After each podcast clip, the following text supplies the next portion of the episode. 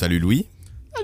Salut Dimian. Salut. Et bonjour à toutes et à tous. Tous mes voeux déjà pour l'année 2023. Absolument. Bonne année. Euh, Bonne année, et on bonne se retrouve aujourd'hui pour euh, parler d'un film, le film Pinocchio, qui est sorti en 2022. Alors attention, euh, je rappelle qu'il y a eu deux films, un film des studios Disney, et puis euh, le film euh, dont on va parler aujourd'hui est euh, le film euh, avec une réalisation du cher ami euh, Guillermo del Toro, Bien sûr. n'est-ce pas? Quel accent toujours hein. Une, co- une co-réalisation, il y a aussi un co-réalisateur euh, dont Oui, le on nom s'en fout, est... il y a son nom dans, dans le titre, donc euh, Et euh, ouais, c'est vrai. d'accord, Déjà énormément de mépris pour le cinéma. hein. ça commence bien. Mais non, Ça- mais le, le film est littéralement appelé. euh, Oui, Guillermo le, film Toro. s'appelle Guillermo del Toro's Pinocchio, qui est sorti sur Netflix, mais il est co-réalisé par Mark Gustafsson, qui euh, a notamment qui est travaillé... totalement éclipsé par. euh, qui est très éclipsé, mais qui a notamment travaillé sur euh, euh, Fantastic Mr. Fox. Ça donnait ça. Je vais vous raconter une histoire. Une histoire que vous croyez sûrement connaître, mais en fait non. Là, devant. C'est quoi ça? Papa! Cette chose parle! C'est rien qu'un pantin de bois. C'est pas vrai! Je suis un vrai petit garçon! Tu as beau avoir la vie éternelle, ceux que tu aimes ne l'ont pas. On ne sait pas le temps qu'il nous reste avec quelqu'un jusqu'à son départ. Ce petit garçon vous aime, comme vous êtes. Pourrais-tu m'aider à le guider sur le chemin de la sagesse? Ne faites pas ça Ne lui faites pas de mal Tu n'as peut-être pas de ficelle, mais tu restes sous mon contrôle. Avant de poursuivre, on va faire un petit refresh avec le résumé euh, de notre ami Loulou, alias Louis. Lors de la Première Guerre mondiale, Geppetto, un menuisier italien, perd son fils Carlo dans un bombardement. Inconsolable et alcoolisé, il crée un pantin de bois à son effigie. Ainsi naît Pinocchio, enfant curieux et maladroit, prêt à découvrir le monde. Mais le monde, lui, est-il prêt?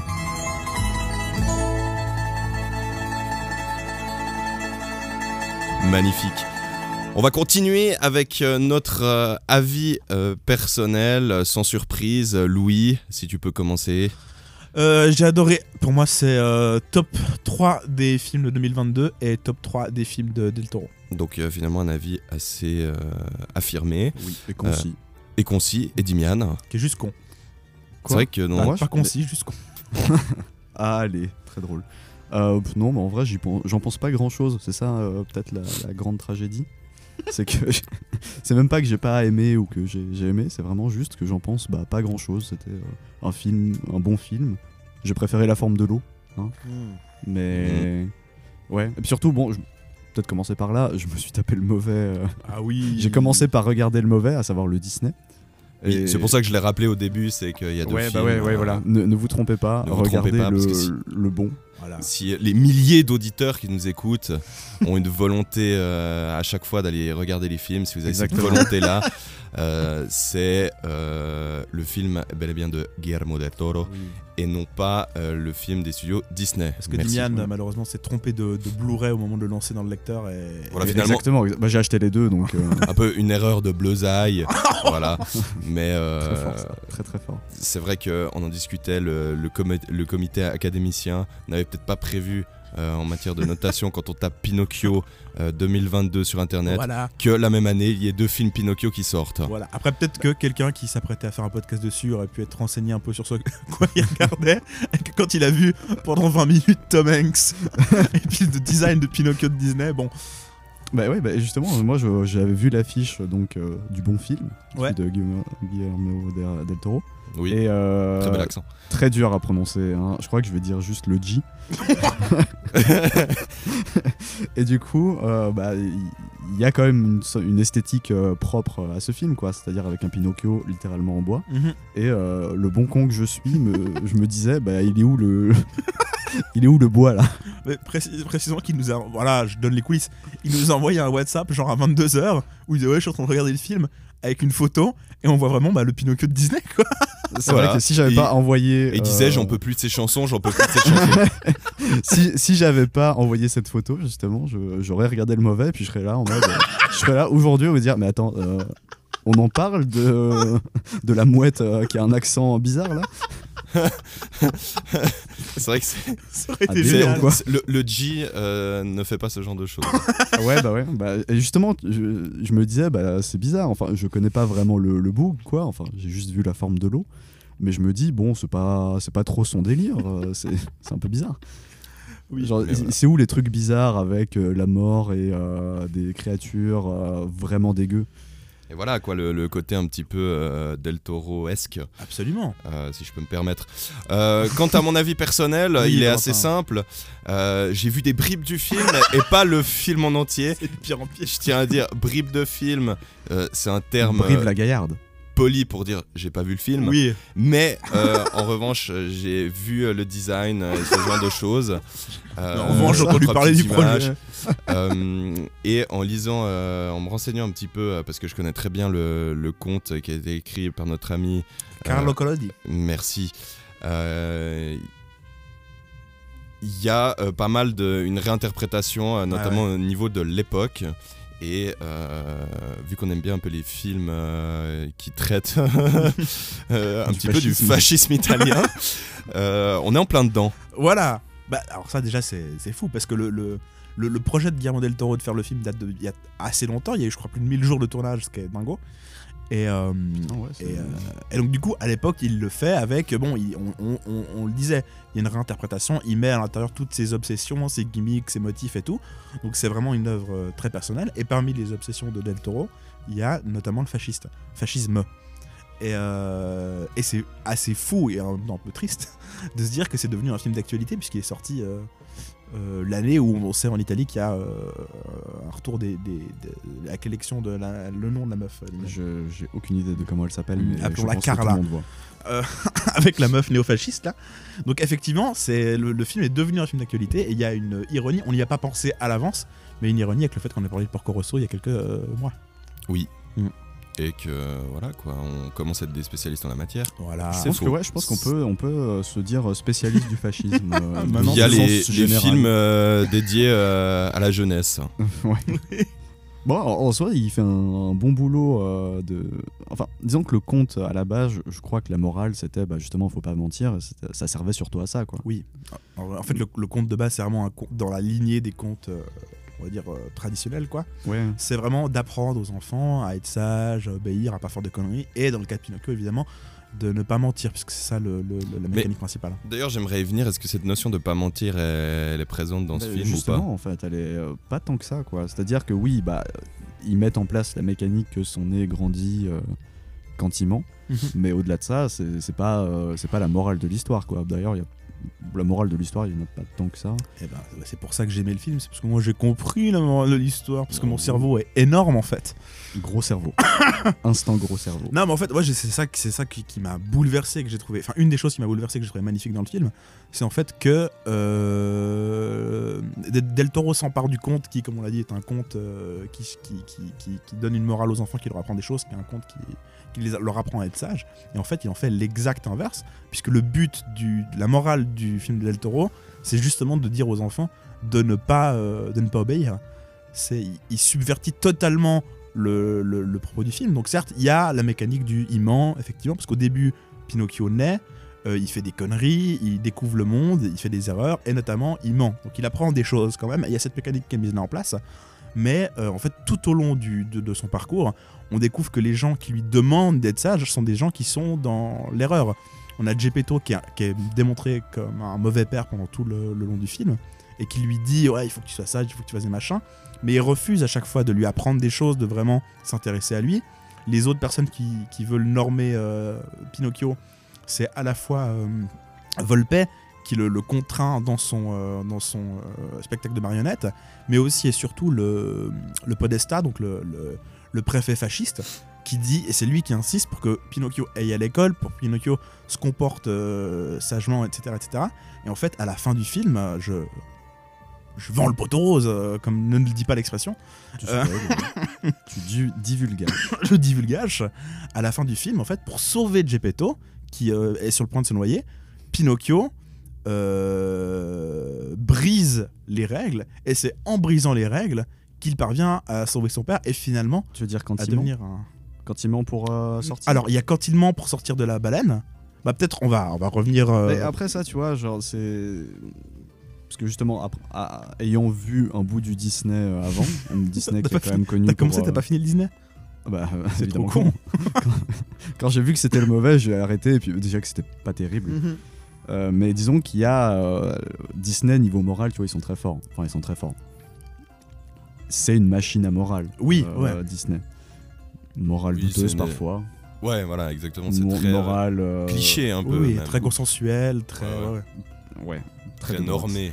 Absolument. Mais du coup, euh, il y a aussi des éléments. C'est-à-dire qu'à un moment, euh, le cricket, euh, G Cricket, Sébastien J. Cricket dans cette version-là. Ah non, dans Disney. a dit à Pinocchio de mentir parce qu'il voit bien en fait que genre son nez peut grandir Ouais. et peut atteindre une clé d'une cage, mais Mhm. parce qu'il était enfermé dans, dans une caravane de Volpe ou je sais pas quoi. Ouais.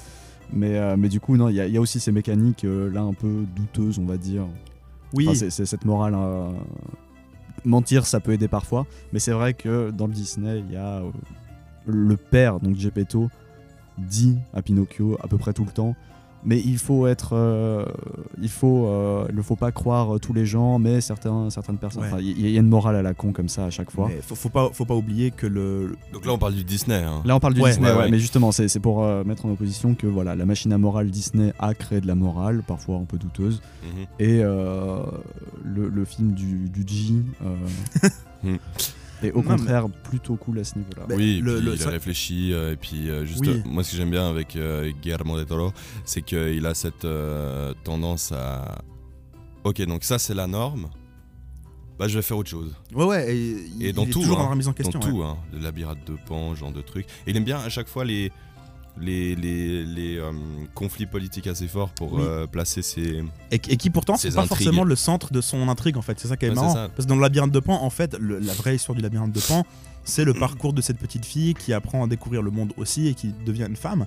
Et en fait, le, le- le franquisme, c'est le cas dans le labyrinthe de Pan, mais aussi dans le- l'échine du diable, Ouais, ouais. c'est plutôt une espèce de toile de fond qui va permettre de euh, jouer avec certains thèmes et les mettre en avant. Et là, en fait, le fascisme, qui est quand même un, un- sujet lourd et cen- central dans le film, est pas tellement, c'est pas un film sur le fascisme. C'est juste que dans sa réinterprétation de Pinocchio, qui donc a été créé au 19e siècle, Del Toro euh, a jugé pertinent de la placer dans ce contexte-là, parce qu'effectivement, il y a tout un tas de, thèmes qui rentrent en résonance. Puisque Pinocchio parle de l'obéissance et de, rentrer dans le rang, quelque part, finalement, euh, placer ça dans, cette époque-là, qui est le pinacle de l'autoritarisme, en fait, euh, ça lui permet de subvertir entièrement le, le propos, et je trouve qu'il le fait de manière, euh, de manière très habile. Et pour revenir à ce que je disais tout à l'heure, euh, il brise pas seulement les règles en mentant, alors il le fait effectivement, et c'est là qu'on voit. J'ai pas vu euh, la version de Disney et la version de- des années mieux, 40 tant mieux. qui, euh, je crois, est littéralement euh, réalisée par Walt Disney le man, qui aussi avait les idées politiques euh, conservatrices qu'on sait, Le man. euh, donc, euh, donc qui avait les idées conservatrices qu'on sait. Donc, a fortiori, sa morale, on voit dans quel sens elle va, quoi. Et donc, euh, donc, effectivement, dans le Disney, la mécanique du nez, elle est utilisée pour ce qu'elle est, c'est-à-dire une mécanique scénaristique, plus que pour véritablement le- le- la, symbolique et le sens qui est, porté par euh, le fait de mentir. Alors que dans le Del Toro, ça s'inscrit vraiment dans la démarche globale, à savoir, c'est pas juste, bon, il faut qu'on sorte de la baleine, donc tu mens, ton nez grandit, on s'en sert comme d'un pont. C'est vraiment, il faut, il faut désobéir pour euh, arriver à ses fins. Et ensuite, il sort de la baleine. Euh, Geppetto va se noyer. Et Pinocchio, en fait, dans cette version-là, meurt plusieurs fois. Et en fait, on comprend que puisqu'il n'est jamais vraiment né, puisqu'il a été créé magiquement, euh, il ne peut pas vraiment mourir. C'est- ça la, la mécanique qui se met en place. Et à chaque fois, il arrive dans le monde des morts. Et là, il rencontre la mort en personne. Et un sablier euh, s'écoule. Et quand le sablier est terminé, il peut revenir sur Terre. Littéralement, il respawn. Et en fait, dans le, dans, dans le film à la fin, donc la mort lui dit bah, c'est comme ça jusqu'à l'infini, tu respawns et puis t'attends avec moi de plus en plus longtemps à chaque fois et un jour tu resteras pour toujours.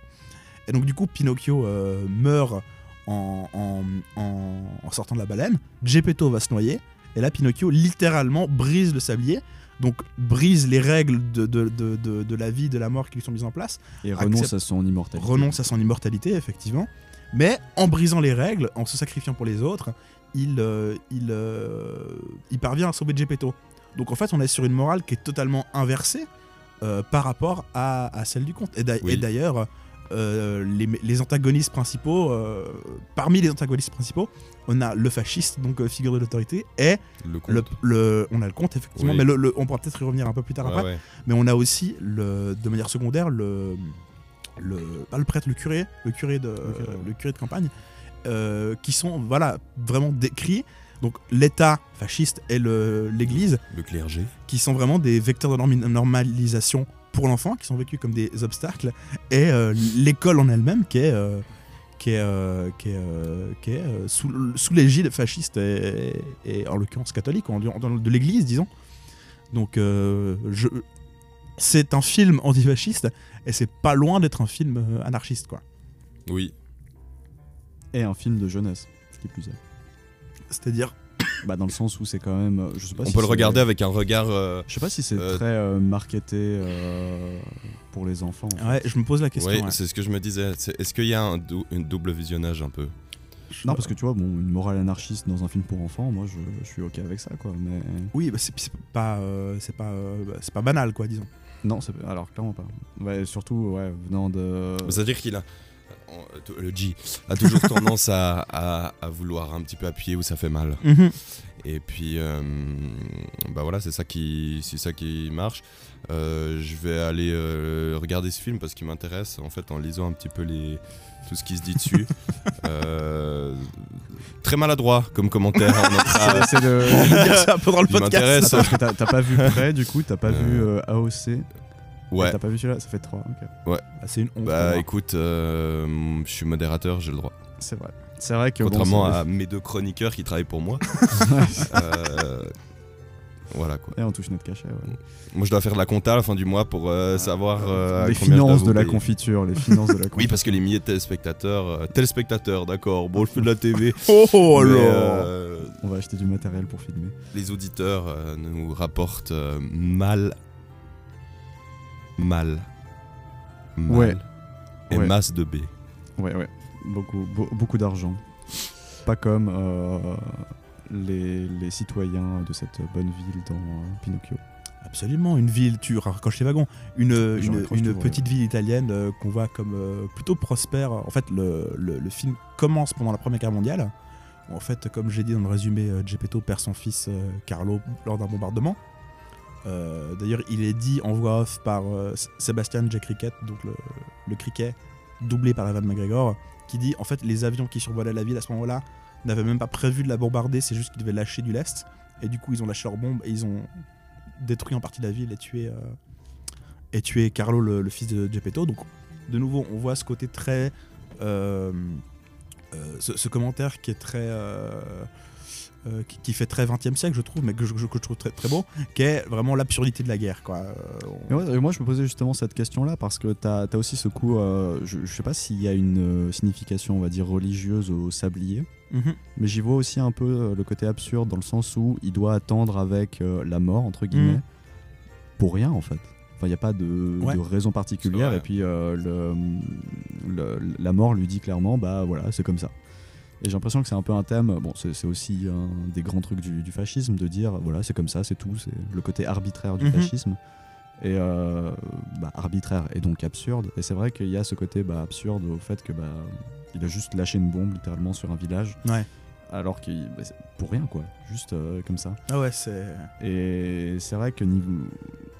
dans, dans ce contexte-là, et c'est sans doute pour ça que c'est un bon choix le, le fascisme, c'est vrai que le fait de devoir obéir aux règles, euh, donc la morale en soi, de obéir aux règles, donc ne pas mentir, donc, Mhm. voilà, euh, fait sens d'un point de vue Disney, mais pas, pas, pas dans ce contexte-là, et c'est le côté anarchiste et une meilleure morale, on va dire. Enfin, meilleure morale. Parler de on- bonne on- ou de mauvaise morale, c'est. Je crois pas qu'il y ait de bonne ou mauvaise morale. Mais euh, non, en, en tout, en, en tout cas, enfin, on, on peut, on peut argumenter que c'est une meilleure morale euh, suivant les opinions de chacun. Mais en tout cas, on peut saluer le fait que c'est. euh, enfin, se réjouir du fait que euh, c'est quelque chose de plutôt euh, audacieux et peu- vraiment peu commun. Parce que l'industrie du, disons, du, du film et des histoires pour enfants fait aussi que.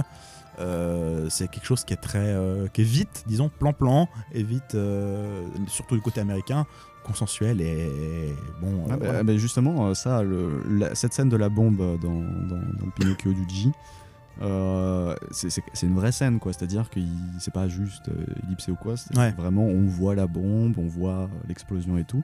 Là où dans le Disney, justement, c'est une phrase. Très implicite et très censuré quelque part. Ah bah, oui, c'est ah, il est mort dans un bombardement. C'est au Attends, début dans le- par le narrateur. Attends quoi? Dans le, dans le Disney, il y a le fils qui meurt dans un bombardement? Mais c'est pas c'est pas une scène, c'est juste euh, ah, voilà, il est mort. Ok, parce que moi, il me semblait que dans le. Il le était pas malade. ou un truc.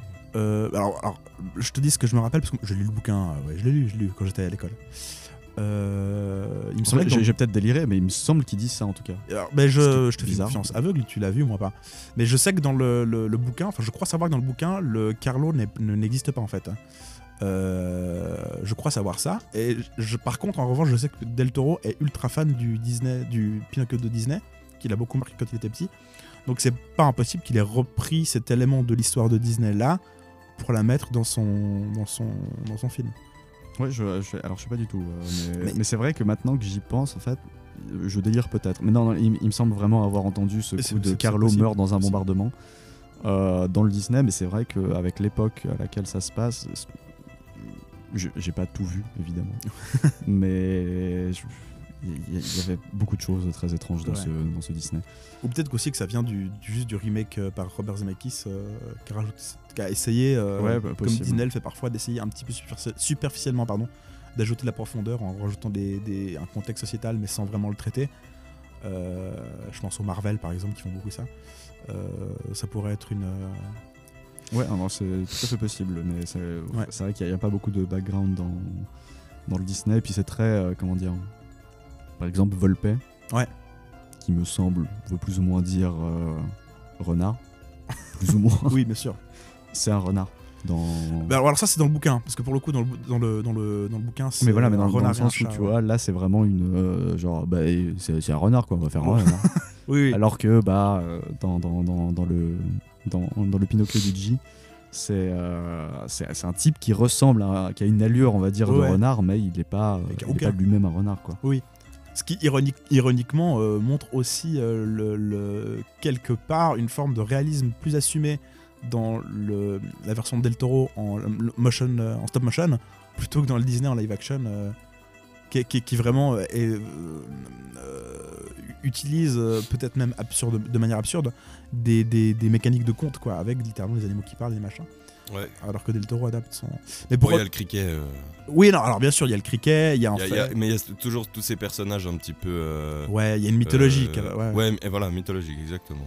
Bah, on, on sent il y a la grande spiritualité toujours de Del Toro qui est toujours très présente et puis là vraiment bah, le, le- on voit en fait la raison pour laquelle Pinocchio prend vie c'est qu'en fait une sorte d'esprit de, de- de la forêt en fait euh, qui, est- qui a un design absolument magnifique de, on en parlait hors antenne un espèce de, de- de visage euh, un peu égyptien comme ça mais en même temps avec des ailes biblically accurate angel Ouais. vraiment un truc Puis il y a un côté un peu Valkyrie aussi. Oui, ouais, tu disais effectivement qu'en qu'en fait une reprise de la Fée Bleue qui je ne suis même pas sûr existe dans euh, le, le livre, mais vient plutôt de la version Disney. Ah, dans, ouais. alors dans celle de 2022, ouais, c'est elle, elle est là. Et euh, si tu, elle est jouée par une femme noire. Ok. Ce que je trouvais, euh, enfin, c'est très dans une lignée euh, Disney, quoi. Le- le- je m'excuse, le, le Disney, euh, il y a des vrais acteurs qui jouent? Oui, euh, oui. le- Ouais, le et puis Disney, euh, ils ont juste d'accord. fait une animation pour le, le gamin ou- Mhm. Et le cricket. et le cricket. Ah d'accord, donc ça fait un... C'est... Ouais, ok. Ouais, c'est la Je suis pas très fan Disney, euh, de Je ce genre de truc. je suis- ouais, effectivement. Alors que là, le show de la stop motion, déjà pour Pinocchio en soi, euh, évidemment on comprend, c'est littéralement euh, une marionnette qui est jouée par une marionnette. Euh, ça permet un, un- Enfin, la, la stop motion, je sais pas, si, je crois que Damien déteste, mais. euh, mais- stop motion? Ouais. Oh, j'ai juste mis du temps à m'habituer, comme j'ai mis du temps à m'habituer au changement de framerate euh, dans Avatar 2. quoi. Avatar 2. Moi j'adore. Ouais, non, non, c'est Euh. superbe. Bah, il y a, il y a le- le- vraiment le régal de voir les miniatures, le travail. Il y a un côté. J'adore les maquettes, hein, je peux Oui, pas dire mieux. Donc sais euh, bon, On se sait. j'aime l'artisanat. Mais c'est ça, il y a vraiment une beauté d'artisanat qui est, qui est- qui est sublime euh, derrière. Et il y a vraiment un régal à juste voir, le, je trouve, les, les- les visuels, les machins. Et puis ensuite, l'animation est absolument folle. Le moment, enfin, il y a des moments d'animation qui sont dingos. Le moment où il, il- il- crée Pinocchio et qu'on voit le, le, le burin dans le bois avec les copeaux de bois qui sortent, il y a vraiment quelque chose qui de, de l'ordre du sublime, quoi. Euh, et la stop motion associe aussi de- d'intéressant. De nouveau, c'est là où vraiment je, je- je- je fissure en voyant les films de Del Toro, celui-ci en particulier, à quel point tout est euh, euh, pensé et agencé de manière intelligente.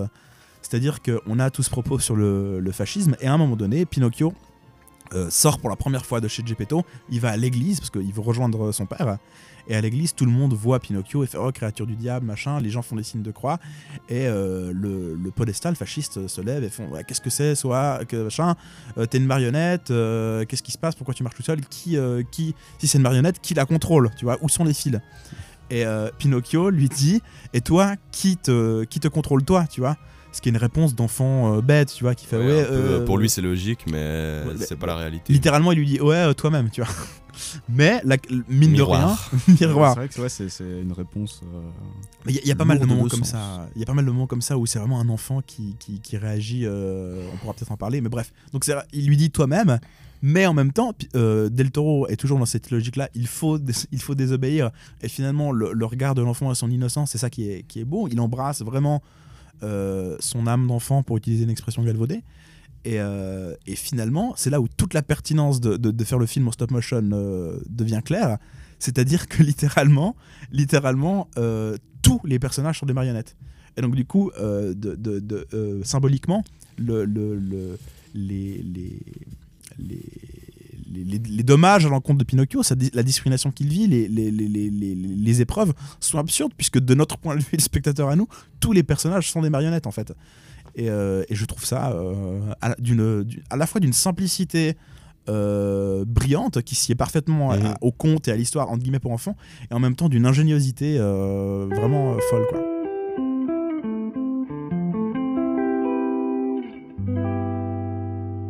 My dear father loved to say, hop to the top of the day. The drops are easy to swallow. My dear father loved to say, mop your tears and mend your sorrows, to not drown your soul wishing for better tomorrows. You want to think bright, you want to think right.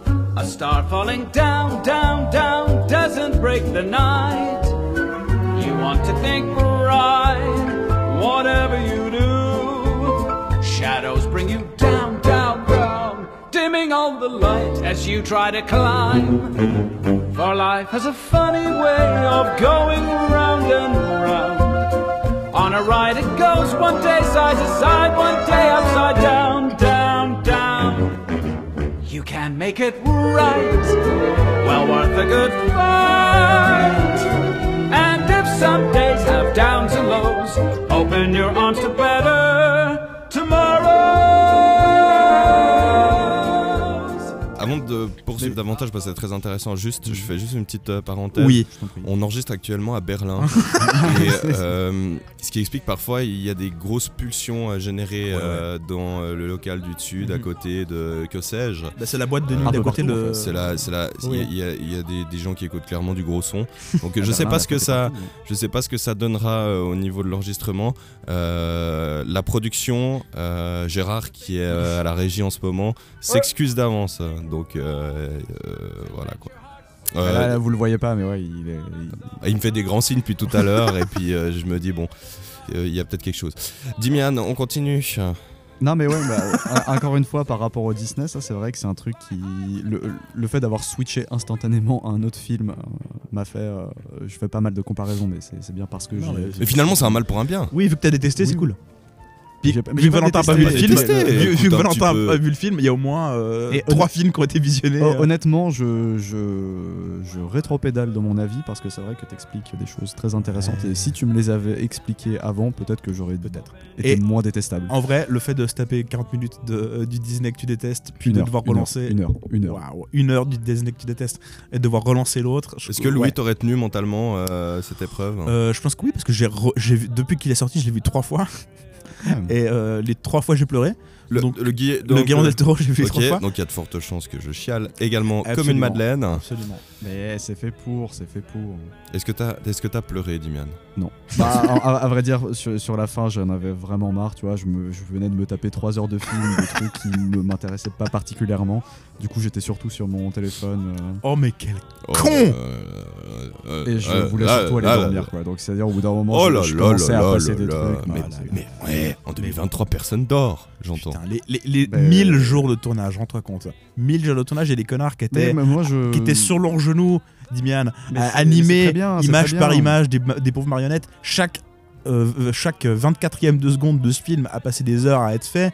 Les mecs, ils étaient, ils C'est- étaient sur leur rotule, ils prennent leur retraite à comme 62 dire ans. C'est comme dire que ah, ce mec, cet acteur-là joue super bien, mais voilà, pour moi, c'est pas un critère esthétique. Là, bon, déjà, si, le- Si. le- Ah un bah acteur non. qui joue bien, je. Oui, non, voilà, c'est- non, Je t'invite à clairement regarder un film avec Jean-Claude Van Damme une fois. Et, Mais non, mais dans, le sens où le, Non, le- fait d'avoir travaillé sur une œuvre des, des- des- des heures et des heures, comme tu dis, avec des gens à genoux, en soi, ça fait pas de l'œuvre euh, quelque sûr. chose de bien. Non, non, bien sinon, sûr. euh, Parce que, le, je veux dire, en soi, le, le- le- ce qui compte, c'est le résultat, évidemment. bah, voilà. Là où je veux en venir, c'est plus une, une pique. Un, peut avoir une Oui, oui, bien sûr, bien Non, non, mais c'est- quand Oui, même, alors déjà, déjà, non, déjà, on peut admirer, effectivement, en, en parlant de travail d'artisanat. Respecter, admirer. Voilà, on peut être euh, admiratif du temps passé là-dessus et du travail. ça, c'est une chose, bon. Mais indépendamment, je veux dire, indépendamment de la qualité du film, tu vois. Là où je veux en venir, c'est que. Mais c'est. Je, je te taquine, hein. euh, Non, mais je, euh, t'inquiète. C'est juste, je trouvais intéressant quand même Non, mais de, raison, le dire parce que tu vois, dans, dans la entre très gros guillemets, la critique ciné, mhm. on, on voit souvent des, des gens qui s'attachent à des choses comme euh, ah l'acteur a euh, je sais pas moi euh, merde comment il s'appelle celui qui a joué Batman euh, Euh, Pattinson, non non là, celui. Christian Bell. Christian Bale ouais ah il a maigri de ouf et ensuite il a repris Oui, du poids ouais, pour un rôle tout ça sûr. tu vois mais ça, ça, ça a aucune valeur esthétique dans, dans Oui, dans oui, le oui. film. euh, le machin, pour faire le Joker, il a envoyé des rats morts. Ouais, bon. Voilà, juste peut-être essayer de faire de votre taf en a- n'étant pas des merdes et puis. Il y a, y a aucune valeur esthétique à tout ce qui se passe en dehors du film, Oui. Dans sa production, quoi. Et ça, c'est peut-être important de le rappeler parce que, voilà, dire qu'un acteur joue bien ou dire euh, que les gens ont passé du temps à faire ce Mhm. film, c'est, ça, ça, ça vaut pas grand-chose. Non, non, bien Euh, sûr. Et puis, enfin, moi-même, j'ai adoré le film comme, euh, comme, euh, comme j'ai eu le temps de le dire. Euh, et puis, du coup, j'ai regardé pas mal de trucs sur Netflix. Il y avait même un. un- parce que le film est dispo sur Netflix. hein. Euh, sur Netflix, il y avait un. Il est un- pas sorti en salle, Oui, il est. Alors, ça, ça, je m'en veux terriblement. Il est Ouais, est alors sorti en c'est clair ouais. que fait chier. hein. Ouais. Parce qu'on aurait pu aller le voir et je pense que le rendu il est fou. Ouais, ouais. Mais en fait, le truc, je crois que c'est un fi- comme c'est les films pour un, un peu marketer enfants, souvent ils sortent en après-midi. Oui. Et du coup, c'est toujours un petit Oui. peu plus chiant. Ah ouais. euh, Et ça m'agace Ah terriblement. bah, du coup, on a une réponse au fait que ce soit euh, quand même marketé pour les enfants. En fait, le truc, le, le truc, c'est que. euh, En tout cas, les ciné pensent que. Ouais, voilà. Déjà, les euh, ciné, le, le- bah, en même temps, enfin, c'est aussi une démarche marketing. Quoi. Tu vois, tu vois un film Pinocchio, c'est aussi compliqué de le vendre pour un film pour euh, adultes. C'est aussi Ouais. pour ça, je pense que le titre c'est Guillermo del Toro's Pinocchio, c'est que ça aide aussi à rajouter un cachet, avec un cachet plutôt adulte. Même si en fait, Mhm. tous les films de, de del Toro, qui sont souvent des films assez adultes, ils ont des thématiques très enfantines. Et je pense, faudrait peut-être que je me pose pour y réfléchir, mais je pense que tous les films de del Toro sont euh, assez appropriés à un public jeune, quoi. Pas euh, bas âge en plus, entends, parce que. Oui. Bah, ouais, il y a un côté un, voilà, peu, mais- euh, un peu féerie, quoi. Enfin, je Ouais. me souviens de la forme de l'eau, par exemple, et il y a un côté Mhm. euh, très. C'est assez léger. Oui, oui. Et puis je, et puis je pense le labyrinthe de Pan également. le labyrinthe de Pan aussi, même s'il y a des moments de violence et de trucs terribles, tu vois, mais c'est aussi, ça fait partie un petit peu, euh, tu sais, c'est comme c'est, Ça se voit sur mon visage. je vous confirme, ça se voit. Tu sais, mais c'est comme, je sais pas si vous avez vu Petit. Pied, le petit dinosaure. Vous avez vu Quoi ce film Euh, Pardon Petit- Le Petit Pied, le petit dinosaure, non Non. Le Le petit dinosaure. Petit Pied. jamais vu. C'est un dessin animé des années euh, 80, 90, où à un moment donné, la- le- tous les gens qui l'ont vu sont traumatisés parce que la mère du, du petit dinosaure meurt. Et c'est horrible cette scène. Mais en même temps, tu vois, ça fait aussi Un peu comme Bambi quoi. Un peu comme Bambi, exactement. Ah, En fait, ça fait partie de ces films pour dire, enfants qui ont des, des trucs un peu traumatisants et horribles, mais qui font aussi partie finalement quelque part du- d'une forme d'éducation euh, à l'image que tu as envie, j'imagine, je pense, en tout cas, Mhm. de donner à tes enfants. Mais euh, là où je voulais en venir par rapport au, au marketing. Non, mais tu vois ce que je veux Euh, dire. Ouais, mais alors ce, ce coup-là, ça- ce truc-là, ça me fait penser à euh, un des, des, des fils Astier. Ouais. Qui, qui disait en gros qu'il avait vu Seven à 10 ans, un truc comme ça. Ah ouais, ouais, c'est autre euh, chose. bon, bah écoute, si tu veux te former à l'image, ouais, bah. Non, oui, non, mais parce que tu vois, Seven, ça, ça, c'est autre chose. Mais, mais c'est un, un truc, comment dire, c'est un petit peu euh, en, en- en dehors de l'œuvre en soi, quoi. Mais il y a aussi un truc de subversion de avoir des trucs pour lesquels t'es trop jeune pour les voir, tu vois. Mais Oui, le film n'est pas fait pour les enfants, tu vois. Alors que euh, Bambi, c'est traumatisant la mère de Bambi qui se fait tuer par un chasseur, tu vois. Oui. Mais en, même- mais en même temps, il y, a- il y a aussi quelque chose de l'ordre de t'es un enfant, tu découvres le monde et t'apprends aussi des choses euh, par euh, une forme de, de traumatisme contrôlé pour oui, qui ouais, soit adapté à ton âge, tu vois. C'est vrai, un traumatisme contrôlé, bien Mm. vu, très bien vu. Mais, mais du coup, pour revenir sur le fait que c'est adapté aux, en- aux enfants, donc on a toutes ces questions marketing, machin et tout, c'est vrai qu'en voyant le film, bon, en tout cas en ce qui me concerne, une grosse, une grosse part du plaisir de visionnage vient aussi du fait de voir euh, petit à petit Del Toro subvertir le conte original. Donc il faut aussi avoir une connaissance un petit peu de l'histoire de Pinocchio en avance. Ouais, Mhm. ça aide, ouais. Et de voir aussi la manière dont ça se euh, tricote avec euh, la réalité historique euh, du fascisme. Il y a littéralement Mussolini dans le, dans le film. On voit Mussolini euh, à plusieurs moments. Très drôle d'ailleurs. Ouais, Mussolini, qui, dans le qui est assez marrant. Mais le film est assez drôle, vraiment. Et donc, du coup, je sais pas si quand t'es enfant, euh, euh, probablement que si, mais tu perds quand même pas mal de degrés de lecture qui me paraissent assez essentiels. Oui. Et je sais pas si juste l'histoire de. En fait, si, je pense que l'histoire de Pinocchio se suffit elle-même pour un enfant. Parce que l'histoire de Pinocchio, depuis euh, deux siècles, se suffit aux enfants, tu vois. Oui. Donc, euh, Oui, non, alors. Et euh, du coup, il y, a- il y a ce côté, je m'excuse, ouais, je t'en de, de, de double regard. Ouais, voilà, c'est Ouais. ça. Qui- il, qui créé. fonctionne pour les deux. euh, pour Tel deux Pixar. c'est. Pixar, c'est Pixar. Voilà, c'est Pixar. le- je- ouais, blablabla. Non, mais oui, absolument, ouais. Mais, euh, mais ceci dit, par contre, euh, j'ai vu des, des moments où Del Toro était tout content. J'a- J'adore Guillermo Del Toro.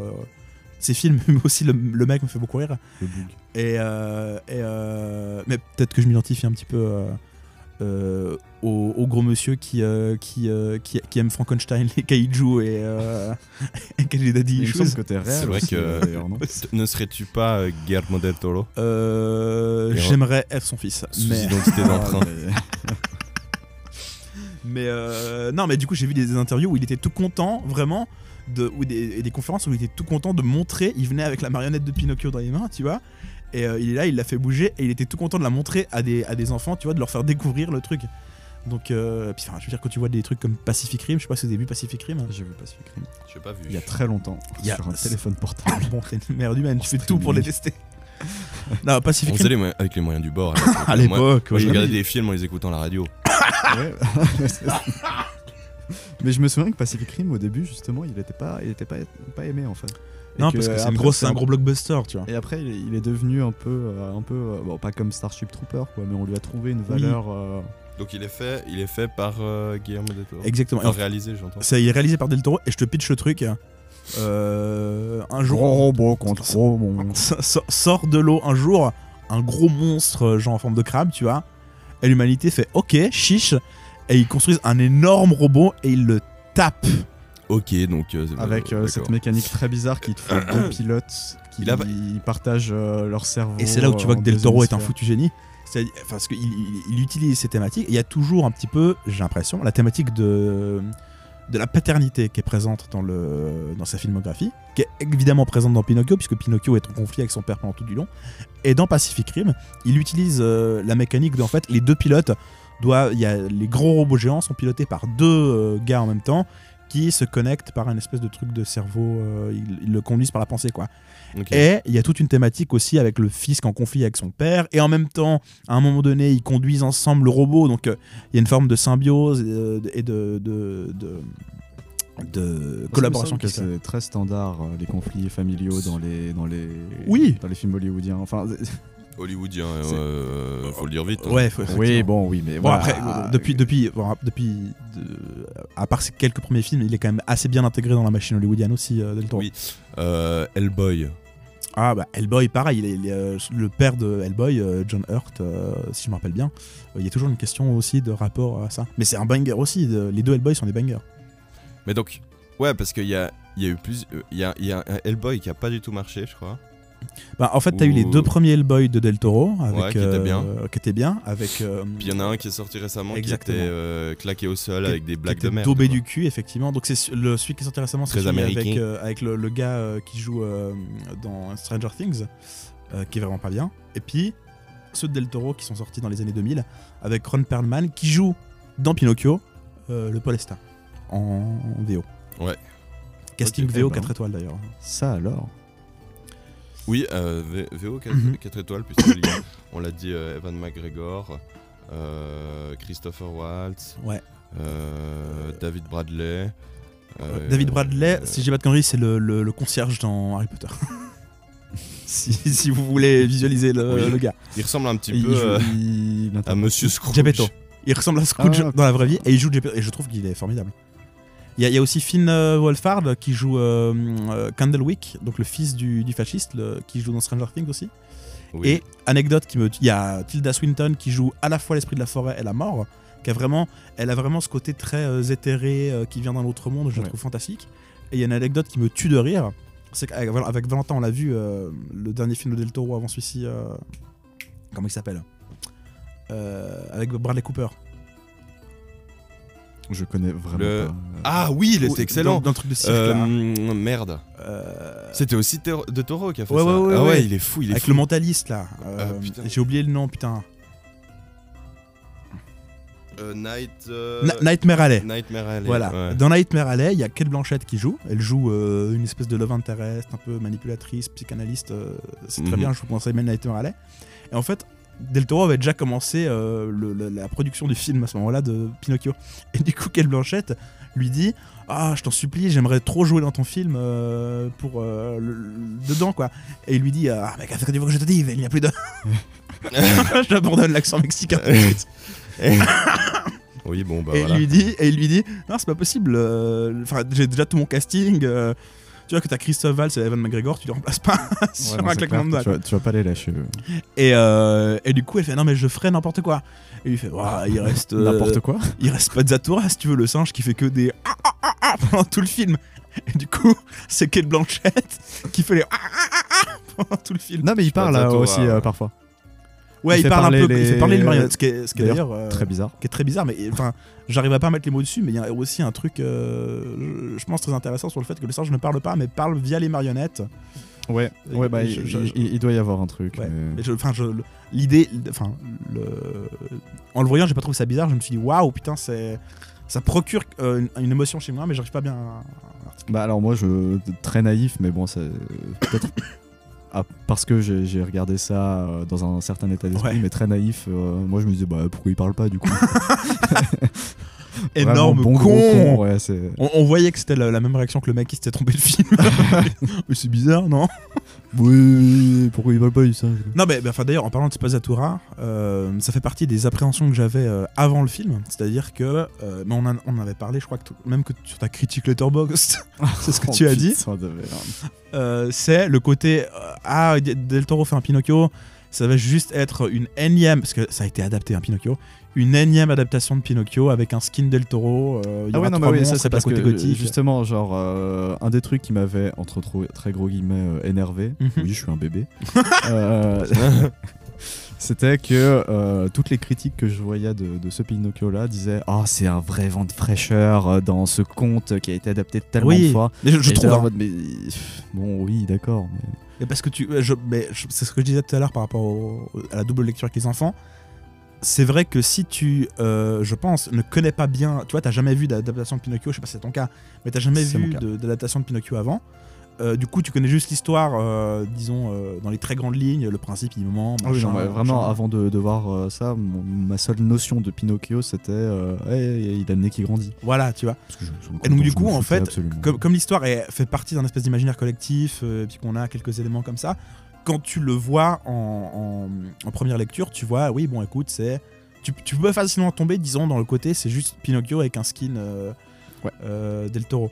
Et Non, bon, a- après, quand même, il y a, y a des notions. Enfin, je veux dire, tu, tu vois pas le fascisme euh, oui, ouais. en tant, en tant qu'adulte. Même si je me considère pas vraiment comme un Oh, adulte. l'adolescent. Tu, tu vois quand même, tu dis, bon, c'est bizarre le fascisme, non? Dans, dans un film pour enfants. Donc tu, tu tiltes quand même qu'il y a quelque chose. Mais Genre, genre, genre Wild Be Like. C'est bizarre, non?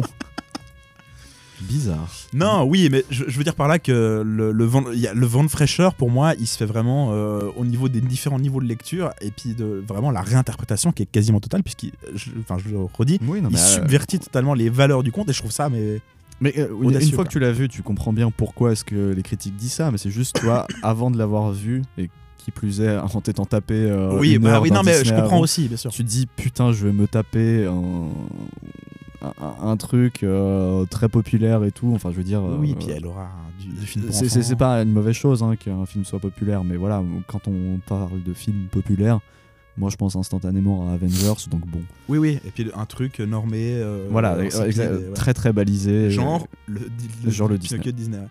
Mais, mais ça faisait partie des appréhensions que j'avais avant. Parce qu'en plus, c'est fait pour Netflix. Et on, et on sait. euh, La normalisation D'aphorisme qui dit euh, Netflix, c'est l'endroit où les réalisateurs majeurs vont faire leurs films mineurs. Et ce qui est un peu vrai quand tu regardes un- euh, les bons Joon-ho, les. Scorsese, les machins, tu fais. C'est pas de toi ça Euh, c'est pas de moi. non. Ouais. Pas mal, pas mal. Mais, euh, mais non, ouais, donc il y a vraiment des grands gars qui vont chez Netflix puis qui font des, vraiment ouais, les films mineurs de leur truc. Et je trouve que Pinocchio n'est pas. Enfin, est vraiment un film majeur de Del Toro, vraiment.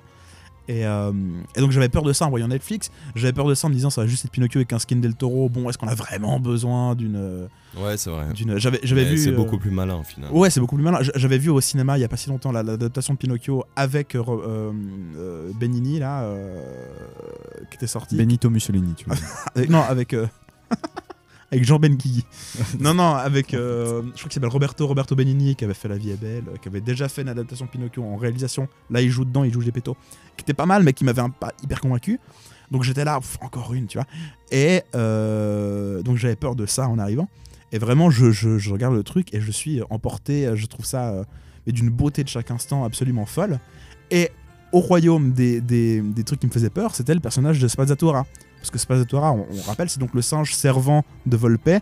Et c'est un singe euh, donc de cirque. Il est borgne, tu vois, il a un œil blanc, euh, il est tout euh, cabossé, il, a, il a des bandages, des, des blessures, des machins. C'est vraiment un personnage de freak, on, on peut dire, pour euh, filer la, la métaphore euh, du cirque, euh, la, la métaphore circassienne de Nightmare. Oui. Euh, donc tu vois, c'est un personnage, c'est vraiment demande à un enfant de 5 ans de dessiner un méchant, quoi, ou demande à un, un- un- un- réalisateur de blockbuster hollywoodien de dessiner un méchant, il dessine un singe qui tire la gueule avec son, son œil euh, borgne, machin. Ouais, Voilà. Après, moi, c'est vrai que je, l'ai- je, l'ai- je le voyais pas comme ça. C'est-à-dire, pour moi, ça a toujours été euh, la, la- la petite. euh, La mascotte mignonne ou bien? Non, ah, pas mignonne du coup, mais vraiment le, le, le pet maltraité euh, de, de Volpe, quoi. Ouais, alors il y avait, il y avait, il y avait, y aussi avait un peu victime. euh. Alors bah, justement, totalement. C'est c'est ça qui est, qui est habile. Mais c'est là où je veux en venir, c'est que moi, je vois ça, je me dis, ouais, Del Toro, bon, euh, tu vois, j'avais cet a priori de, ouais, c'est juste mais un truc il, un peu il existe commercial. aussi dans, dans le conte? Euh, non, je crois pas. Ah, ok, parce que. euh, genre, c'est. suis c'est- même sûr que C'est pas acté que c'est un singe, quoi. Donc, euh, dans, dans les adaptations. Parce que justement, dans le Disney, Ouais. c'est un chat. Ouais, en fait, dans, en fait, dans le gouttière. conte original, euh, le- quand, euh, quand, il a, quand euh, Pinocchio voit au spectacle de marionnette, en fait, il se fait embo- em- em- embobiner par un chat et un renard, qui sont un peu les antagonistes principaux du début du conte. Ils vont aussi lui piquer de l'argent plus tard, il y a d'autres péripéties qui arrivent. Mhm. Et, euh, et en fait, voilà, Del Toro synthétise tout ça en disant bon, il va dans le théâtre de marionnettes où il se fait un peu esclavagiser par Volpe. Volpe devient une espèce d'incarnation du personnage du renard d'avant, puis le chat est passé sous la table et il donne ce personnage Spazzatura qui est euh, voilà le, le singe servant dont on devine qu'il est maltraité par Volpe et ça se confirmera par la suite. Et donc, je vois ce personnage de Spazzatura et je me dis, bon, Del Toro, tu t'es pas non plus euh, foulé de ouf là. T'as vraiment fait un personnage de méchant qui est, Hum, je suis méchant et j'ai un design de méchant et je fronce les sourcils, tu vois. Et j'étais là, oui, bon, ça c'est vraiment dommage. Et en fait, euh, il m'a bien eu le bug. Pourquoi? Parce qu'après, on comprend que Spazzatura, effectivement, est une victime de Volpe et euh, finalement sympathise avec, euh, avec Pinocchio. Oui. Et subversion des attentes par rapport au conte et par rapport à ce qu'on attend. En fait, là où dans le conte, c'est le monde, les gentils personnages du, monde et les méchants, mais euh, indirectement, qui apprennent à Pinocchio à bien se comporter, en fait, dans tout le film, c'est les autres personnages à qui Pinocchio apprend à être des meilleures personnes, des personnages. Et là aussi, c'est un, truc qui est bon, c'est, ça reste assez simple, mais c'est extrêmement malin et pas commun qu'en fait le personnage principal ne soit pas vraiment celui qui évolue le plus finalement, mais c'est bien les autres. Et en fait, on a euh, Geppetto qui est un mauvais père, qui veut en fait calquer sur Pinocchio l'existence de Carlo, son fils perdu. Et en fait, euh, euh, il apprend que non, Pinocchio est une personne à part entière, euh, qu'il doit l'aimer pour ce qu'il est, etc., etc. On a le personnage de Spazzatura qui est un personnage méchant au début, méchant et maltraité, et qui finalement euh, va trouver un intérêt de classe avec Pinocchio à se rebeller contre euh, Volpe. On a Candlewick, le fils du Podesta, qui lui aussi au début est un con, et qui en fait finalement va se rendre compte que son père fasciste euh, euh, ne l'aime le pas, con, en fait. ne l'aime pas vraiment, ouais. que c'est lui le con, et que c'est Oui, le fasciste oui, con. oui. Non mais tu vois, il y, a- y y vraiment tout ce phénomène-là, et c'est des gens... Et Jimmy Lee Cricket, ça, ah, ça, ça me troue le cul. Jimmy Lee Cricket, qui est dans le conte et dans la version de Disney, la conscience de Pinocchio, c'est ça le principe, tu vois. C'est vraiment, euh, dans, dans, dans, dans- dans le, le film de Disney, c'est vraiment le petit con euh, dans la tête de Pinocchio qui dit Attention, ne mets pas les doigts dans les portes du métro. Mmh, merci, merci. Faites attention à tente de vous déstabiliser. Ouais, tu vois, il a vraiment ce rôle là, de casse-couille rabat-joie. Et là, il habite dans son cœur déjà, tu vois. Donc il y a- il y, a vraiment un truc, on passe de la conscience au cœur. Donc il y a déjà quelque chose de, de, de beau. Ça, c'est magnifique. C'est un personnage qui, en plus, il est doublé par Evan McGregor. que je- J'adore Evan McGregor. Il est superbe, il chante ouais. superbement. On pourra peut-être revenir sur la chanson après. Euh, il, est, il est vraiment génial. Il est, je le trouve vraiment à crever de rire dans le, dans le film. Quand il se fait écraser par le marteau, qu'il fait Oh, the pain. vraiment, ça me fait crever de rire. Euh, non, non, il est vraiment c'est très drôle, Et littéralement, donc l'esprit de la forêt arrive, donne conscience euh, à, Pinocchio, mais comme lui, il habite dans le cœur de Pinocchio, tu vois, il a élu domicile dans le bout de bois. euh, il fait quoi Mais c'est ma propriété. euh, Barrez-vous. Qu'est-ce que vous venez m'emmerder, tu vois Et la, fée lui dit écoute, si tu deviens la conscience de Pinocchio et tu l'aides à devenir un gars bien, je vais exaucer un vœu pour toi. Et donc, et donc, en fait, la conscience de Pinocchio, Jimmy Lee Cricket, est la conscience de Pinocchio de manière intéressée, en fait. Il le fait pas pour ouais. lui, il le fait littéralement euh, par intérêt personnel, quoi. Et à la fin du film, du coup, il devient vraiment, euh, il vient, il va aider Pinocchio sans être un consententieux, ce qu'il est un petit peu au début. D'ailleurs, il y a des moments très drôles où il commence à chanter et tu t'attends, et c'est là où Del Toro est malin parce qu'il y a des chansons dans le film, c'est une comédie musicale, mais tu t'attends à ce que euh, le, le criquet commence à chanter une chanson pour dire il faut écouter ton père et obéir aux adultes. ouais, puis ouais, et il- il se fait écraser par des machins et à chaque fois il est coupé court. Toutes les chansons de, du cricket sont coupées court. Et, euh, et non, et en fait à la fin, c'est Jimmy Cricket qui apprend. Et il y a au début cette, euh, dit cette phrase à, à Pinocchio. Il lui dit, euh, il faut que tu fasses du mieux que tu puisses et c'est le mieux qu'on puisse faire. En gros, fais du mieux que tu peux parce que tu peux pas faire mieux que bon. Et, euh, et, euh, et donc bon, c'est juste un message. euh, on est de nouveau classique. La conscience du cricket apprend à Pinocchio. Mais Bon. c'est- vrai que ce coup de, de la conscience du cricket qui devient la conscience dans, dans le Disney, c'est bah, c'est encore une fois très, très Disney, quoi. Mais Ouais. euh, là, t'as as le coup, t'as le, le, le truc intéressant de la conscience intéressée de, de Pinocchio. Mhm. Mais dans le Disney, en fait, c'est.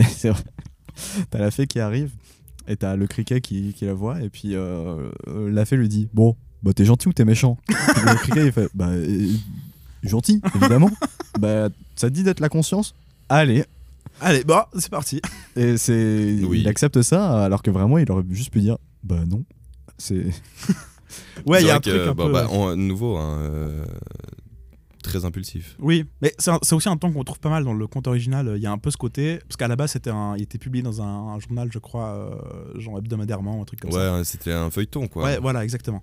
Et donc, du coup, tu as ce côté un petit peu, qui est un peu classique des feuilletons. Il y a aussi ça dans les, les premiers RG, Mhm. où ce truc, c'est, ouais, c'est un petit peu euh, marabout, bout de ficelle, tu vois. Mhm. C'est Ouais, au fur et à mesure, ouais. et du coup, les péripéties arrivent très vite. Et du coup, tu comprends aussi que dans la- l'adaptation de base, il y a ce truc de, oui, bon, écoute, euh, ah, il y a un cricket, c'est la conscience, machin, tu vois, un petit peu. euh, quoi, bon, alors comment il s'appelle le cricket Machin, il s'appelle table, micro, enfin, tu vois ce que je veux Ouais. dire Il y a un peu ce côté-là. Et, non- et non, vraiment, tout, tout chez Del Toro est twisté, à, mais aussi à l'aune de son univers, quoi, pour essayer de le faire euh, euh, un, un tout cohérent qui soit à la fois extrêmement fidèle à l'original euh, et en même temps nouveau, quoi. Le, ça qui fonctionne à tous les niveaux. Quoi. le, le- le fait que le gosse de, de Geppetto s'appelle Carlo, enfin je sais pas si c'est vrai, là c'est mon interprétation, c'est peut-être des conneries, mais le fait que le gosse s'appelle Carlo, comme Carlo Collodi, le- l'écrivain du conte, et qu'il meurt au début, et que Geppetto recrée sur la base de Carlo Pinocchio, et qu'on s'attend à ce que ce soit la même personne, et qu'en fait non, ça évolue, ça devient un être à part entière qui a sa propre... Enfin je trouve ça... Ah, c'est euh, c'est une lecture intéressante. ouais. fou quoi.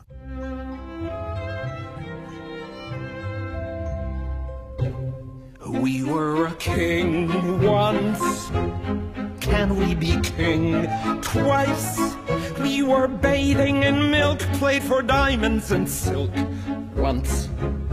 but we want it twice.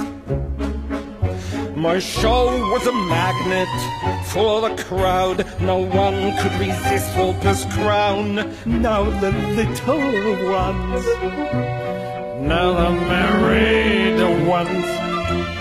Creefer, Garbo, Gardel, Valentino, la voce di Caruso, jazz on the radio. Voilà. Donc on arrive euh, gentiment au terme. hein, on- Encore un truc que je voulais dire. Oui. Le- L'entrain de Louis pour ce film non, mais je, mais je suis mirobolant. Non, vraiment. Enfin, je. Comme je- un gamin. on- on- dans le, le podcast, on avait parlé, on a fait notre euh, rétrospective 2022 Viteuf, là. J'avais dit oui, Everything Everywhere All At Once. J'adore le film, toujours. Mais j'avais pas encore vu Pinocchio à l'époque, et crois-moi bien que je, non, je suis extatique. Mais euh, il y a aussi un autre truc que je trouve hyper intéressant dans, dans, le, dans le film, au niveau des thèmes qui sont mis en branle, c'est euh, la manière euh, assez intelligente qu'il a de- d'exemplifier le fait que euh, la manière dont les rapports de pouvoir en fait se mettent en place dans la société fasciste. C'est-à-dire qu'on a effectivement, je l'ai dit, l'école, normalisation, le, podestat qui est l'incarnation du fascisme, mais on voit aussi donc la collusion de l'Église avec le fascisme, et on voit aussi la collusion du, de Volpe avec le fascisme. Et je vois, euh, mais peut-être des miennes, enfin c'était une interprétation différente, euh, je, pourquoi pas? Développe et Très je-. Mais- oui, bah je, prépare le euh, terrain. si. euh, Si j'en suis capable. non mais ouais, non mais tu si Bon. besoin. non mais en fait euh, donc euh, Volpe en fait littéralement emprisonne euh, Pinocchio euh, avec un contrat pour qu'il travaille pour lui. Il y a d'ailleurs cette séquence qui me fait hurler de rire à chaque fois où euh, il lui tend un énorme contrat, il dit ouais signe ici et puis il lui dit ça alors qu'il empêche Pinocchio d'aller à l'école. Donc Pinocchio ne sait pas écrire, du coup il peut pas signer et à la place sur le contrat il dessine un soleil avec un sourire. Soleil, oh, tout Et donc déjà c'est adorable, tu vois. C'est partie de ces trucs que disais, c'est hyper enfantin, mais en même temps c'est hyper révélateur, quoi, tu vois. Mm. Et donc Pinocchio fait ça. Et puis après, euh, euh, péripétie. Et puis ensuite, euh, Geppetto veut récupérer Pinocchio. Et Volpe lui fait Non, vous ne pouvez pas le récupérer, il a signé. Et il montre le soleil avec le sourire. Et puis Geppetto fait Mais enfin, c'est un soleil qu'un sourire, ça peut pas être une vraie signature. Débile. Et, puis, Et, ouais, et là, il t'as. Pinocchio qui fait C'est moi qui ai fait ça. Et donc, Ah ouais, c'est mon dessin. non mais le timing Incroyable. a crevé de rire. Et donc là où je veux en venir, c'est que Volpe en fait euh, vient un contrat, vient un contrat de travail, piège Pinocchio à travailler pour lui. Il lui dit qu'ils vont faire 50-50 et que du coup il va envoyer l'argent à son père pour l'aider parce que c'est la merde. Et en fait, il lui vole l'argent que Pinocchio produit. Donc on voit Pinocchio en théorie produire 50% disons de la, la, richesse du spectacle et des machins en étant la star du show. Et on voit Volpe littéralement lui piquer euh, si j'étais taquin, je dirais la plus-value. Donc il lui pique littéralement le- le- la- l'argent en plus euh, pour des prétextes euh, futiles. Et on voit ensuite la collusion de Volpe qui est présenté comme un, un chef d'entreprise. On voit, il y a une chanson littéralement où il dit, euh, où il est- il mon- on le voit monter son cirque, il a des employés, des machins. C'est un, un chef d'entreprise. Et on voit littéralement donc le- le- la, la bourgeoisie qui collaborait avec le, le fascisme. Puisque Volpe veut créer un, un spectacle à l'aune. euh, à la gloire de, du, du- de, de Mussolini, à la, gloire, à la gloire du Duce. Pinocchio, de nouveau un truc d'enfant, c'est con, mais je trouve ça tellement brillant et malin et subversif euh, simplement. Pinocchio qui appelle le Duce El Dolce, le doux. C'est Ouais. c'est- c'est incroyable ça. Et donc, et donc du coup, euh, le doux, exactement. Incroyable. Et donc on voit euh, Volpe, euh, euh, grand bourgeois, non peut-être petit bourgeois, tu vois, euh, qui, qui essaye de, de- de- de chanter les louanges de, de- de Mussolini, qui est vraiment dans un, un rôle de propagande et d'intérêt, euh, euh, disons. D'ailleurs, son spectacle, c'est un spectacle de propagande. c'est un spectacle de propagande. Et Pinocchio, qui n'a jamais connu la guerre à ce moment-là, joue à la guerre. Et euh, plus tard, il va découvrir un petit peu la guerre et se rendre compte que c'est horrible. Et donc, du coup, il joue la, la guerre. Et là, je n'ai pas pu m'empêcher de penser, euh, tu sais, à, à ces gros acteurs de, de, de- de films de guerre, un peu type Stallone. Mhm. Tu sais, les, les gens qui, qui, étaient, euh, qui, qui avaient, qui avaient poney au moment de leur service militaire euh, aux États-Unis, mais qui ensuite, pendant 30 ans, sont les tués des Vietnamiens sur le grand écran. Tu vois ce que je veux dire? ouais, ouais. euh, y a, je, je pense, je pense aussi je- un peu des films indiens en tête, tu vois, sur le truc là. Ces trucs très va en guerre par des gars qui en fait sont un petit peu des plancos. Et je, et je, et- et je- je retrouve ça, je, je sais pas si c'est fait involontairement, mais j'y pense et je trouve que c'est intéressant. Et donc vraiment, ouais, le, le- et ensuite à la fin, évidemment, Pinocchio euh, fait une révolution prolétarienne avec Spazzatura contre à la fois euh, Volpe et contre euh, Mussolini. Et il fait ce truc que je trouve génial, c'est-à-dire qu'en fait Pinocchio monte sur scène, tu vois, dans l'idée d'un film pour enfants, et au lieu de faire un film en disant oui euh, Mussolini, euh, t'es super, euh, vive l'Italie, vive la guerre, il monte, il a, fabriqué, il est caca. il a fabriqué une marionnette de caca, et t'as Spazzatura qui fait bouger un caca, et t'as li- littéralement les paroles de la chanson, c'est de l'ordre de ah Mussolini, tu manges du caca et tu pètes, euh, ah là là, Pipi, mange mes crottes de pipi et popo.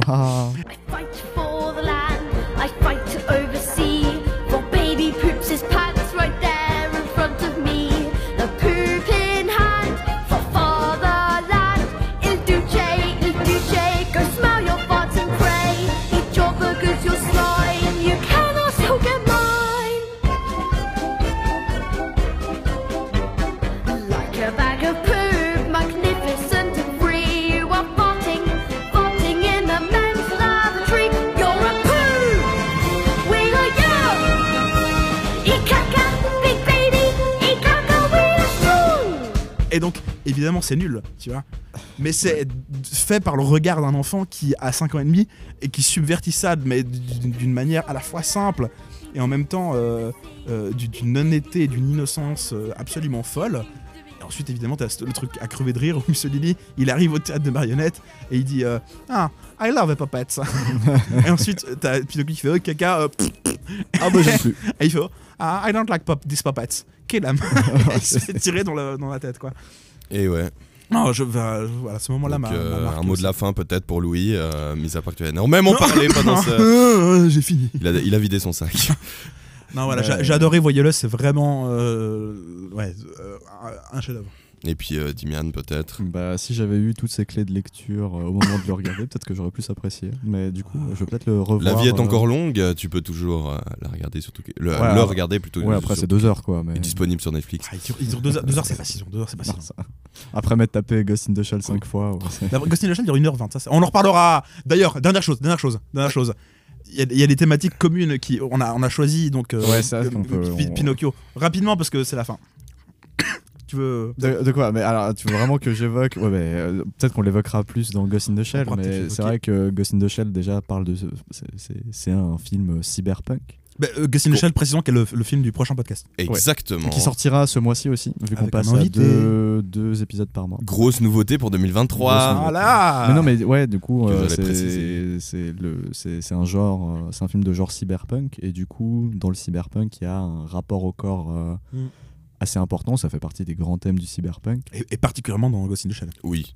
Mais Oui, de ouais. manière générale, tout ce qui touche au cyberpunk euh, touche au transhumanisme. Oui, oui. manière Mais- mais je veux dire, c'est- Mais oui, oui, oui. mais De on toute façon, s'entend. on l'abordera un peu plus. Et c'est vrai qu'il y a ce rapport au corps euh, euh, dans, dans, dans Pinocchio, en- dans le sens où Pinocchio bah, n'est pas un vrai petit garçon, il n'est pas humain, mais finalement, il est peut-être parfois plus humain que les Mhm. humains. Et donc, qu'est-ce qui fait l'humanité? Voilà. Puisque son corps est de bois, mais Voilà. en finalement, Donc finalement le thème de ce mois, est euh, l'identité. Euh, d'ailleurs, il y, a- il y a ce moment dans Pinocchio. Dans Pinocchio. non, mais il y, a- il y a le moment. On parle, on parle du corps et on de l'arrête l'esprit. plus, on l'arrête plus. Non, mais j'y pense maintenant, là, tac, tac, parce qu'il est tellement riche ce film, c'est incroyable. On peut, on peut creuser à l'infini. Non, mais il est dans l'église et il y a le Christ, le Christ sur la croix. Et. Pinocchio dit Ouais, ouais, ouais. à, à, il est incroyable ce moment. Mais de nouveau, tout le temps dans la simplicité et une profondeur. euh, euh, mais c'est aussi d'ailleurs le cas de Ghost in the Shell, on pourra en reparler. Mais donc il y a le Christ dans la- dans, dans l'église et Pinocchio dit il a vu donc tous les, les, les, les, les, les, les- les gens dans l'église qui l'ont insulté, qui l'ont traité de démon, etc., qu'il déteste.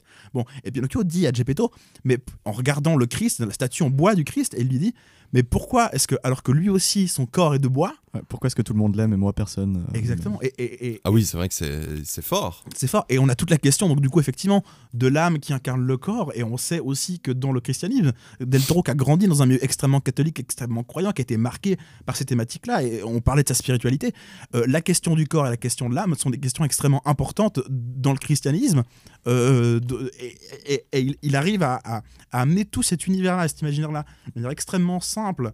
euh, avec une, phrase et un parallèle qui sur le papier en fait est- est con tu vois un enfant il se dit oui effectivement pourquoi est-ce que lui il est aussi en bois ils sont gentils c'est un truc un peu simple de discrimination faut être gentil faut pas être méchant et en fait derrière tout ça il y a un truc absolument fou et je termine, je termine là-dessus. Le, le fait qu'il y ait ces thématiques extrêmement riches dont- avec lesquelles on peut faire des liens avec Ghost in the Shell, qui sont présentes dans le film de Del Toro et absolument pas dans les autres adaptations de, de, de- de Pinocchio et dans le conte original. La question de- du corps Oui. de Pinocchio et de qu'est-ce qui fait vraiment de lui un petit garçon n'existe pas vraiment. C'est juste, t'es un bon petit garçon si t'es sage. Tu vois ce que je veux dire? On n'est pas vraiment sur ces thématiques un peu Euh, métaphysiques dans, là. dans Disney, ouais, effectivement, c'est vrai que euh, Oui. tout le monde se fout un peu qu'il soit littéralement un animatronique.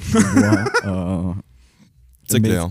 Mais vraiment, tout, tout le monde s'en fout et puis tout le monde l'accepte Oui. euh, en tant que garçon de bois. Et quand il va à l'école, par exemple, il se fait jeter dehors parce qu'on lui dit T'es pas un vrai petit garçon parce que t'es fait en bois. Mais tout, personne ne se Ouais, dit la question. C'est bizarre, non Euh, Un enfant en bois. Mais, mais- Oui, c'est vrai que c'est très vite assumé, quoi. un enfant en bois qui vit et qui parle. Ce qui, est, ce qui est- ce qui est logique dans une logique de conte, tu vois, effectivement. Ouais, c'est ouais. pas, un mal- c'est pas un mal en soi, c'est juste que la question n'est pas traitée. Mais effectivement, dans un conte, oui, il y a des animaux Ouais, qui c'est- parlent, c'est- le côté logique de conte. Mais. Del Toro, je termine là-dessus. Après, c'est.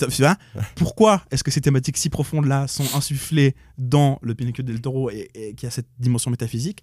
Parce qu'en fait, en adaptant Pinocchio, ce que fait vraiment Del Toro, euh, et c'est la substantifique morale d'une partie en tout cas de son propos, c'est qu'en fait, il adapte Frankenstein. Et, et en réalité, c'est vraiment ça le propos du film. D'ailleurs, la séquence de naissance de Pinocchio où, il- où on voit Geppetto ivre-mort qui, qui, qui- qui fabrique le Puis il y a pantin. un orage, j'imagine. Bah, Il y, a- y y un orage évident. Ah bah voilà, il cite, bah non, mais il, il cite le, le Frankenstein de 1931 de, de James Whale qu'on avait vu à la Cinémathèque. C'est vraiment, c'est Mhm. un de ses films de chevet. Plus le 2, la fiancée de Frankenstein, mais peu importe. Il le cite explicitement. Et en fait, il y a ces thématiques-là, de, qui sont les thématiques de transhumanisme issues du 19e siècle aussi, comme Pinocchio, qui sont, qui sont mises là-dedans. Donc cyberpunk, finalement. Donc, donc cyber, près, non, mais près cyberpunk. pas- pas- Pré-cyber. Vraiment. Et, et- et je trouve ça euh, mais absolument dingue à quel point. Et, et de nouveau, ma- tu, tu sais l'amour que j'ai pour Frankenstein, euh, je, je me retrouve Oui, là-dedans à fond. oui. Oui, oui. Et je tiens euh, à vous féliciter, messieurs, puisqu'il s'agit du plus long podcast jamais enregistré. Vraiment. Nous sommes à 62 minutes. Ah, je suis 35 désolé, j'ai trop parlé, j'ai trop parlé. Non, c'est ok, c'est ok. Et euh, aucun souci là-dessus. Tout- Euh, On va maintenant, j'aimerais- terminer euh, sur un point. On parlait de comédie musicale. Euh, une chanson qui t'a marqué, peut-être qu'on peut, euh, sur laquelle on peut, on peut se quitter. Ciao papa. nanana. Euh, on revient juste sur la BO de Alexandre Desplat. Non mais t'as été faire une musique, je, je sais. La BO d'Alexandre Desplat est sublime. Vraiment. Je l'ai commencé, j'aime pas trop, euh, pas, j'aimais pas trop les chansons. Ça aussi, ça avait parti. je- ah, bon, les chansons sont un peu lourdingues. Et en fait, au troisième visionnage, j'étais vraiment emporté. Celle de. Volpe est dingue. Ciao papa, superbe. Et après, Donc les on- chansons, je suis pas fan, mais la, la- la bande originale est On sublime. mettra euh, celle que tu, euh, tu fredonnes. Magnifique. Euh, on vous remercie pour l'écoute. Euh, une dernière fois, bonne année 2023. Oui, Après, j'en parle plus. Et euh, c'est promis. ça fait trois Noël. podcasts qu'on en parle. J'aimerais bien qu'on le fasse quand même dans Je suis sur Cotine. Et euh, on euh, se retrouve euh, dans deux semaines. dans euh, deux semaines pour Dans le deux prochain semaines, exact. euh, Ghost in the Shell. euh, où on va traiter de, de- de ces thématiques finalement relativement rapprochées. Merci beaucoup. Dernière chose, Pinocchio a gagné le Golden Globe du meilleur film d'animation euh, il y a trois jours. Euh, ce qui est peu commun. Ce qui est et peu ce commun. qui Non, non, est- excuse-moi, tu peux conclure. Ce qui est notable. Voilà. Euh, merci pour l'écoute. Euh, on vous fait des bisous, on vous fait des câlins. Euh, à très vite sur La Confiture. Bye bye. Ciao, ciao. Ciao, Papa, me your Papa. Time has come to say farewell. For how long will I go? Is it far? No one knows, I am gone for a long, long time, I'll pack away a fine piece of shine. The sounds of birds jumping